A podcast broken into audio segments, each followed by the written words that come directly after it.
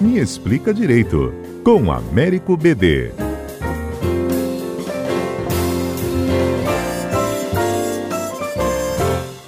EBD, a gente trabalhava com a possibilidade da coluna do meio, não é mesmo? Do, a É prisão verdade. após condenação no STJ.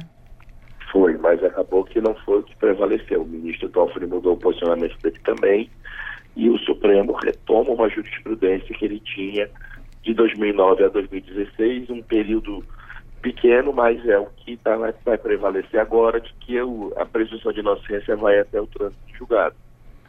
O que é importante, Fernanda, na decisão de ontem também, houve um debate de quatro ou cinco minutos sobre esse tema, é que isto não vai implicar necessariamente na soltura imediata de todos aqueles pessoas que estejam presas automaticamente na segunda instância. Pelo seguinte, alguns desses presos, o ministro Alexandre de Moraes levantou isso, eles tinham mandados de prisão preventiva. Então, você vai ter que analisar caso a caso.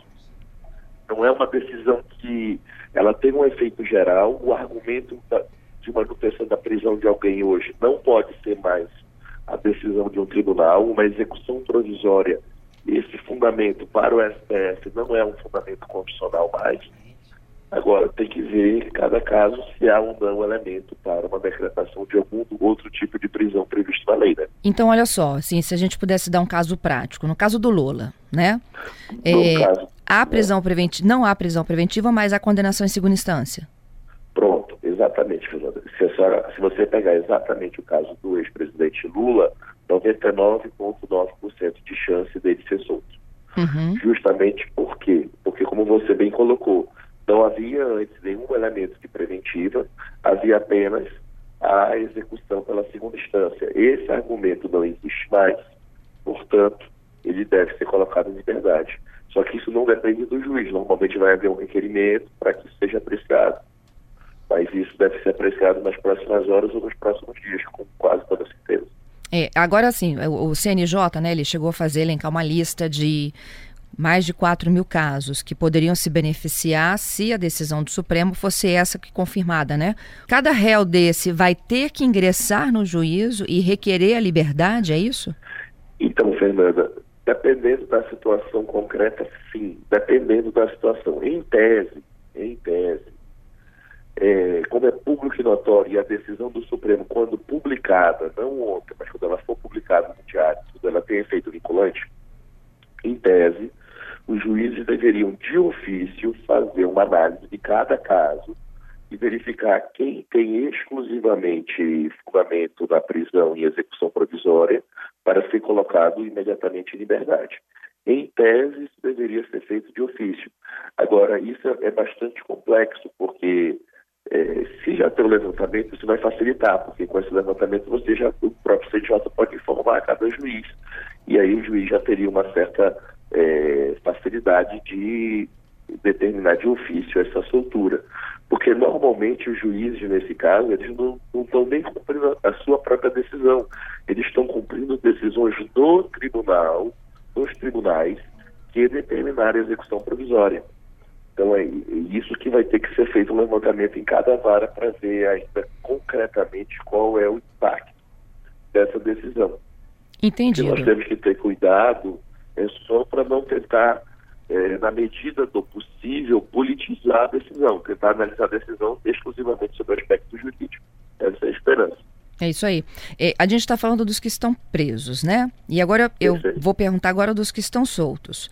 Então, uma pessoa que responde judicialmente a um processo, já tem condenação em segunda instância, esse também não corre o risco de ser preso. Só depois de Agora- transitado em julgado. Automaticamente não. Pode ser, por exemplo, essa pessoa foi condenada em segunda instância e resolveu tentar fugir do país. Uhum. Essa pessoa foi condenada em segunda instância e está destruindo provas, está ameaçando alguém. É possível, mesmo depois da segunda instância, se tiver algum dos elementos da prisão preventiva, essa pessoa ser presa. Mas agora é preciso uma situação bem específica e pontual. Não é mais a regra. A regra vai ser a pessoa responder em liberdade. Entendido. Isso não se aplica a crimes hediondos. Não, Fernanda, infelizmente se aplica a todos. os A todos? Não há nenhum, a todos. Não há nenhuma distinção. Na, na- a Constituição não fez absolutamente nenhuma ressalva nessa parte. Por isso que eu estava falando que a gente está discutindo muito a questão focada na questão do ex-presidente Lula. Uhum. O impacto da decisão do Supremo é para todos os crimes, tráfico de drogas, estupro, homicídio qualificado, para todos os crimes, é crime organizado. A Constituição não fez distinção nesse aspecto da presunção de inocência. O artigo vale para todos. BD, assim, a gente sabe que agora uma tentativa, né, de se tentar mudar a regra com a proposta de emenda à Constituição e aí vai depender de senadores e deputados, não é isso? Fernanda, é meio, vai ser meio complicado que eu vou falar agora, ah. mas assim, na verdade, na verdade, pelo que está na nossa Constituição hoje, uma emenda à Constituição seria inconstitucional também, tá? Como assim? Porque o artigo 60 da Constituição fala que uma parte dela, no caso o artigo 5 os direitos fundamentais, essa parte não pode ser mudada pelo Congresso. A Constituição, ela tem o poder de em 88, eles blindaram alguns temas, tipo, por exemplo, pena de morte, tipo, por exemplo, júri. E esse artigo, então, o poder de interpretação era do STF. Pode acontecer, mas assim, vai ser uma coisa muito difícil do ponto de vista jurídico a, é, justificar que uma emenda à Constituição possa violar uma cláusula pétrea. E aí a gente corre um risco muito sério do ponto de vista político, que é se a população não aceitar isso e entender que não é o caso mais de, é, de que a Constituição não atende aos reclames do país, de essa cláusula pétrea, ao invés de proteger, abrir um risco para uma nova Constituição, para a feitura de uma nova Constituição.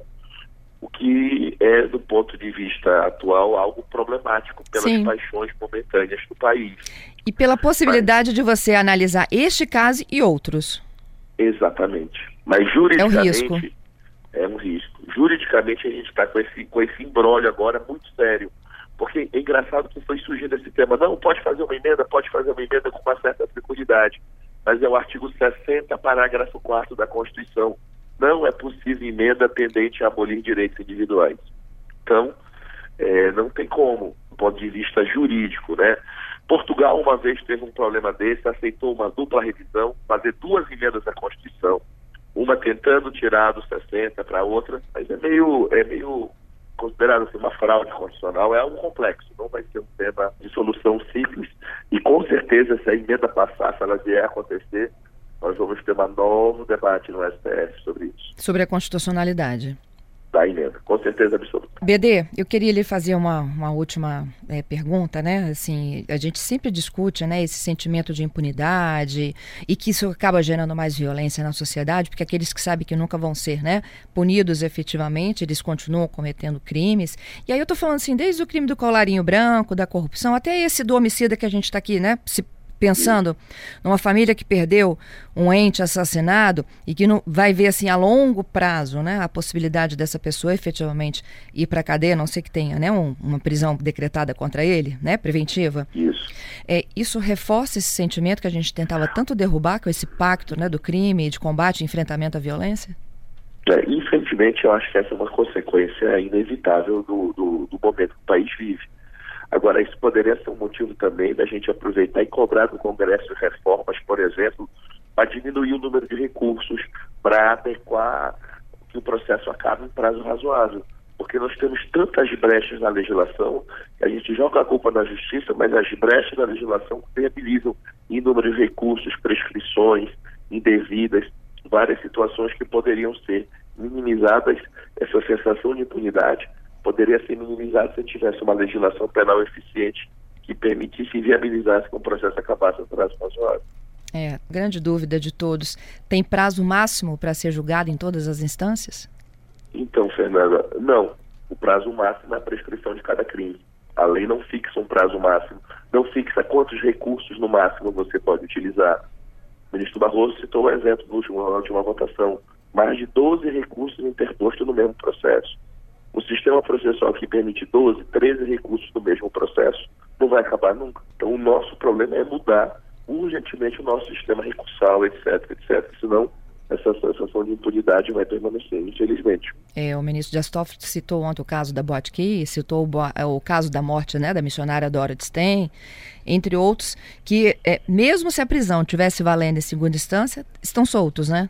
Sim, estariam sim Sim, porque não teria chegado nem na segunda instância. Uhum. Exatamente. Mas aí a quantidade de pessoas que estão envolvidas, tem uma série. É, essa que é a dificuldade de analisar o varejo o atacado. Uhum. Existem situações específicas em alguns processos pontuais que podem até, não é correto, mas podem justificar um processo demorar muito.